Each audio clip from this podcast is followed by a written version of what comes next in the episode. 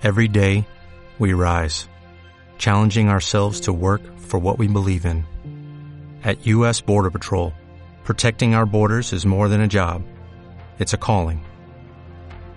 Agents answer the call, working together to keep our country and communities safe. If you are ready for a new mission, join U.S. Border Patrol and go beyond.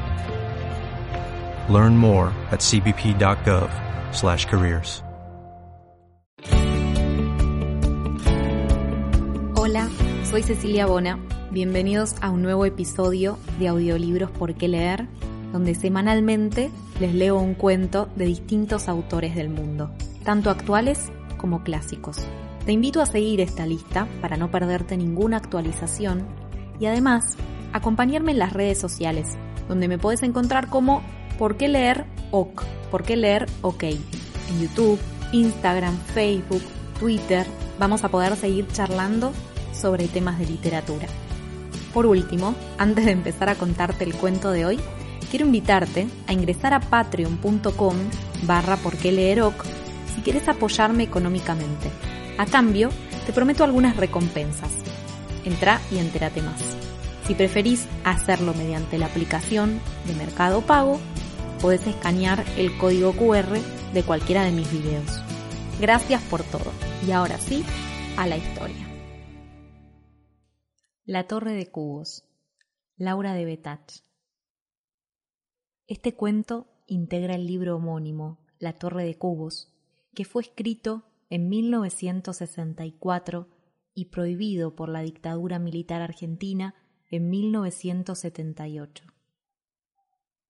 La dedicatoria, cuando volvió a publicarse, dice a todas las maestras y todos, todos los maestros que hicieron rodar estos cuentos cuando no se podía.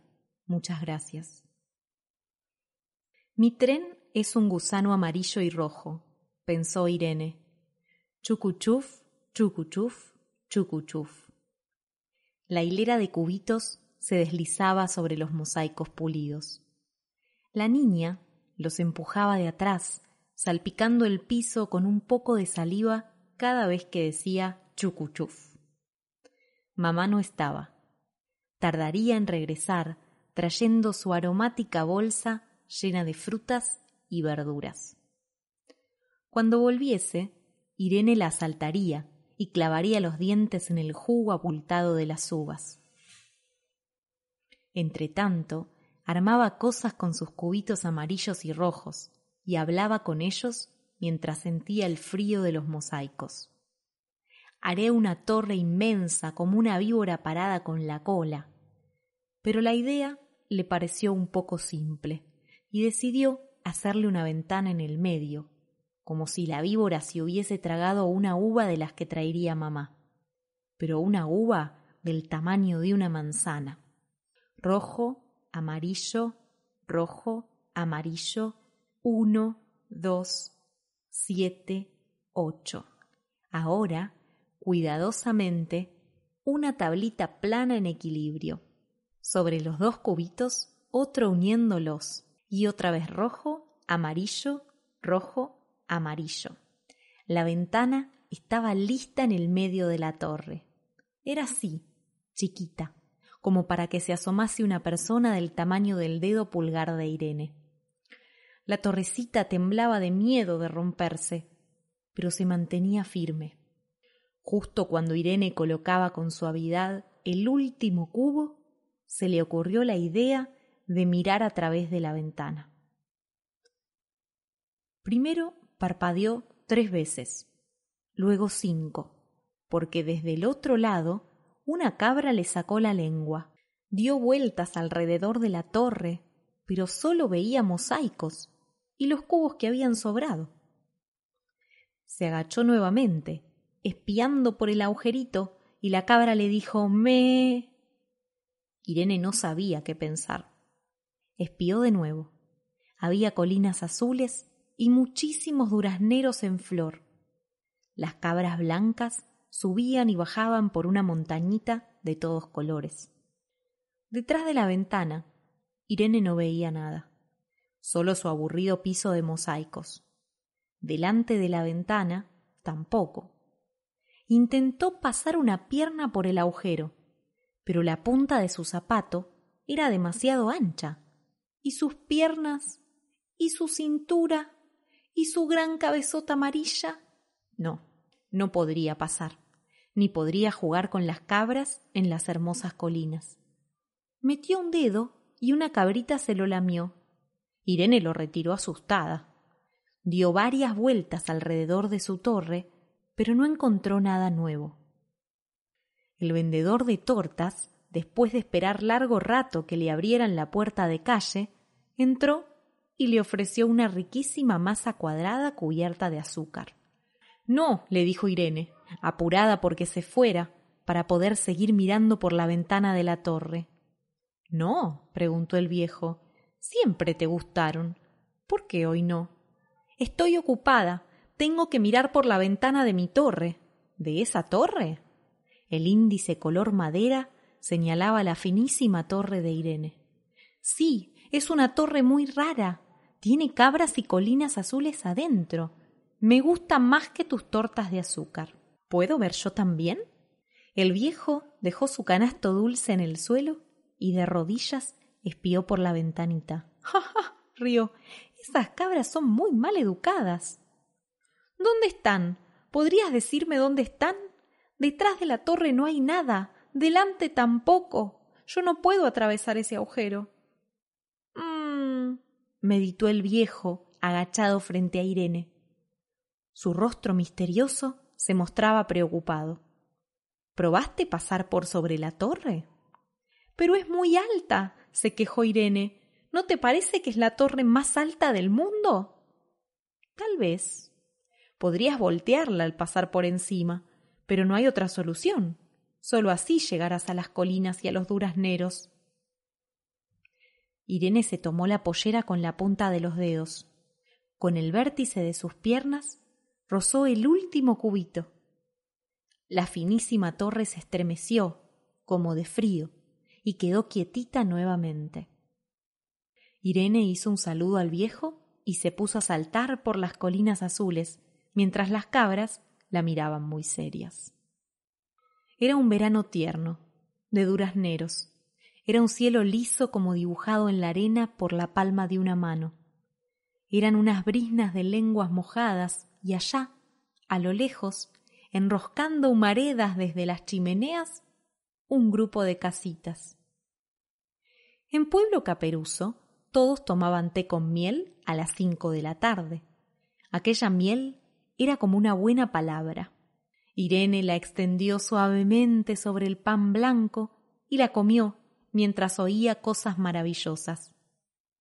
Los caperuzos eran duendes cubiertos con enormes capuchas de colores. Festejaron con pan y con miel la llegada de Irene.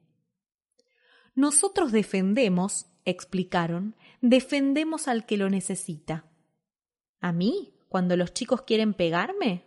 No, porque eso no es importante. Vos tenés fuerza para defenderte sola e inteligencia para resolver tus problemas. Nosotros defendemos otras cosas. ¿Qué? preguntó Irene, no muy conforme con los caperuzos. Defendemos a los negros cuando los blancos los desprecian. Le susurramos al oído Negro, negro, tu cuerpo es brillante como la piel de la manzana. Tu cuerpo es bueno y buena tu cabeza. Tus manos son raíces que fuera de la tierra morirían.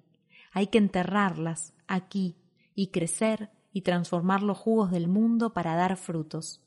Negro, negro, así les decimos. Hay que trabajar y aprender y enseñar hasta que cada brisna del campo reconozca tu buen cuerpo brillante como una manzana. Así les decimos. También el blanco nos oye. Sentados en su hombro, tintiñamos sin cesar. El laberinto de su oreja es tobogán para nosotros, para que podamos caer dentro de su cabeza clara. Blanco, blanco, les decimos, que el fino papel que te envuelve no te diferencie de otro hombre el pan en que hincas el diente es igual al del otro. Irene recordó a sus compañeros oscuros. Pedro, por ejemplo, el hijo de la lavandera, nunca le había contado que los caperuzos le hablaban al oído. ¿Y ella? ¿Los había escuchado alguna vez? Sí, claro, ahora recordaba. Los duendes de colores la llevaron a las colinas azules. Colgaban de los durazneros ligeros columpios, en los que Irene se amacó riendo.